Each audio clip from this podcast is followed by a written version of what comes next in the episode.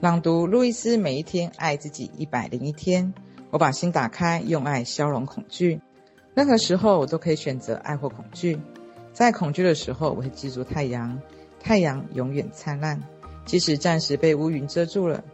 就像太阳一样，一的无限力量永远照耀着我。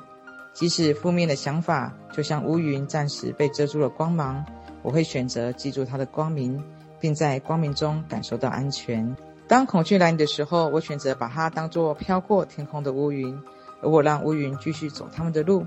恐惧不是我，我不必时时刻刻提防戒备，我是安全的。只要感觉到害怕，我会把心打开，用爱来消融恐惧。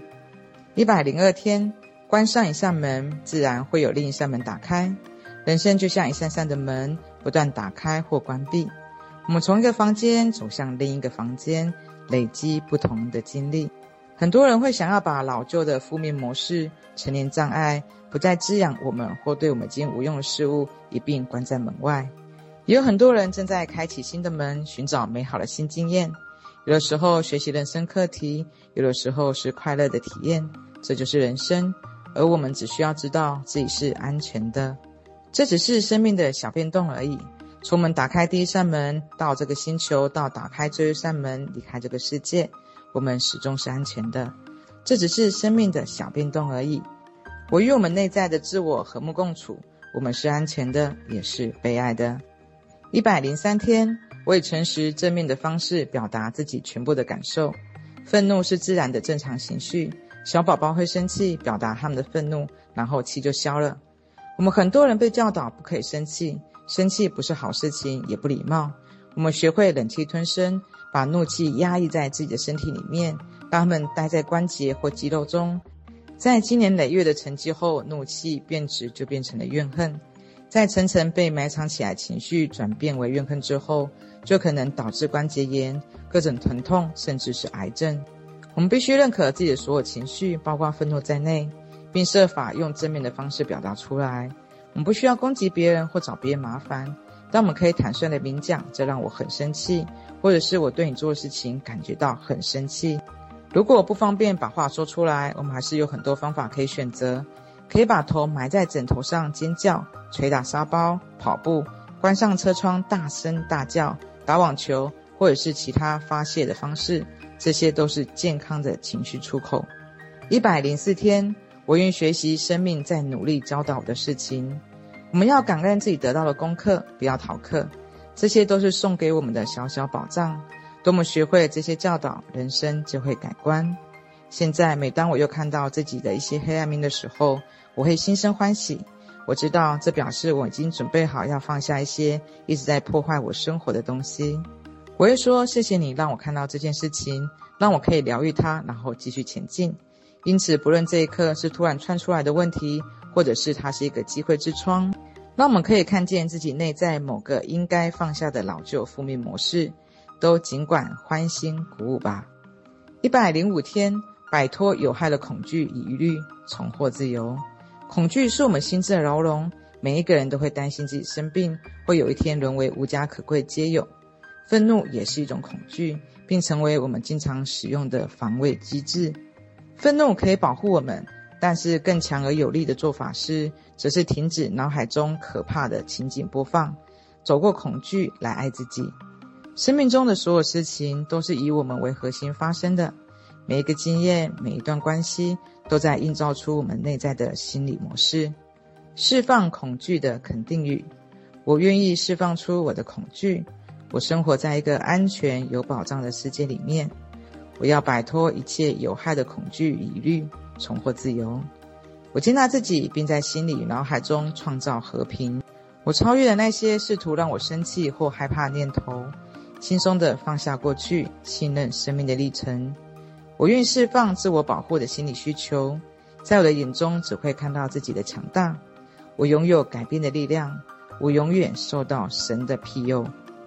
一百零六天，我欢喜地向前奔去，迎向生命的美妙体验。为了成为一个完整的人，我们必须接受全部的自己。所以，敞开你的心扉，腾出充裕的空间来容纳你的全部的部分。引以为傲的部分，让你尴尬的部分，让你排斥的部分以及你喜欢的部分，这些全部都是你。你是美好的，我们都是美好的。当你心里充满对自己的爱，你就有很多东西可以跟人分享。现在用爱填满你的房间，再辐射出去给你所有你认识的人。想象你把关心的人放在你房间中间，好让他们可以接受你心房满溢出来的爱。现在看看这些人的内在小孩，如孩子般的舞动，边跳边喊边翻跟斗，满溢着喜悦。把内在小孩最棒的一部分都展露出来，让你的内在小孩去和这一群孩子玩耍，一边跳舞一边感觉到平安与自由。我们是安全的，让你的内在孩子想要去做什么就去做什么。你是完美、圆满而且完整，在你美妙世界里面，一切安好，这就是事实。一百零七天，我的人生才开始，而我爱死它了。肯定语究竟是什么？一则肯定语就是一个新的开始。我要告诉你，你的每一个念头所说的每一句话，全部都是肯定语。肯定语认同你的想法成真，因此决定你如何体验你的生活。抱怨是一种认可，感恩也是一种认可。每个想法，每一句话都会有认可的某一些东西。决定与行动也是认可。你选择穿的衣服，选择吃的食物，选择做或不做的运动，都在形塑你的生活。在说出肯定语的那一刻，你就走出受害者角色，你不再茫然无助，而是认可自己拥有的力量。通过肯定语，你从日常无意识的沉睡中苏醒了过来。肯定语可以帮助你筛选想法。可以帮你摆脱自我设限的老旧信念，可以帮助你更专注于当下，以及可以帮你疗愈未来。你今天所肯定的，将成为你明天的新体验。一百零八天，我原谅所有的过错，用爱释放他们。许多人长年累月的心怀怨恨，因为他人对我们所做的事情而觉得自己理所当然、理直气壮。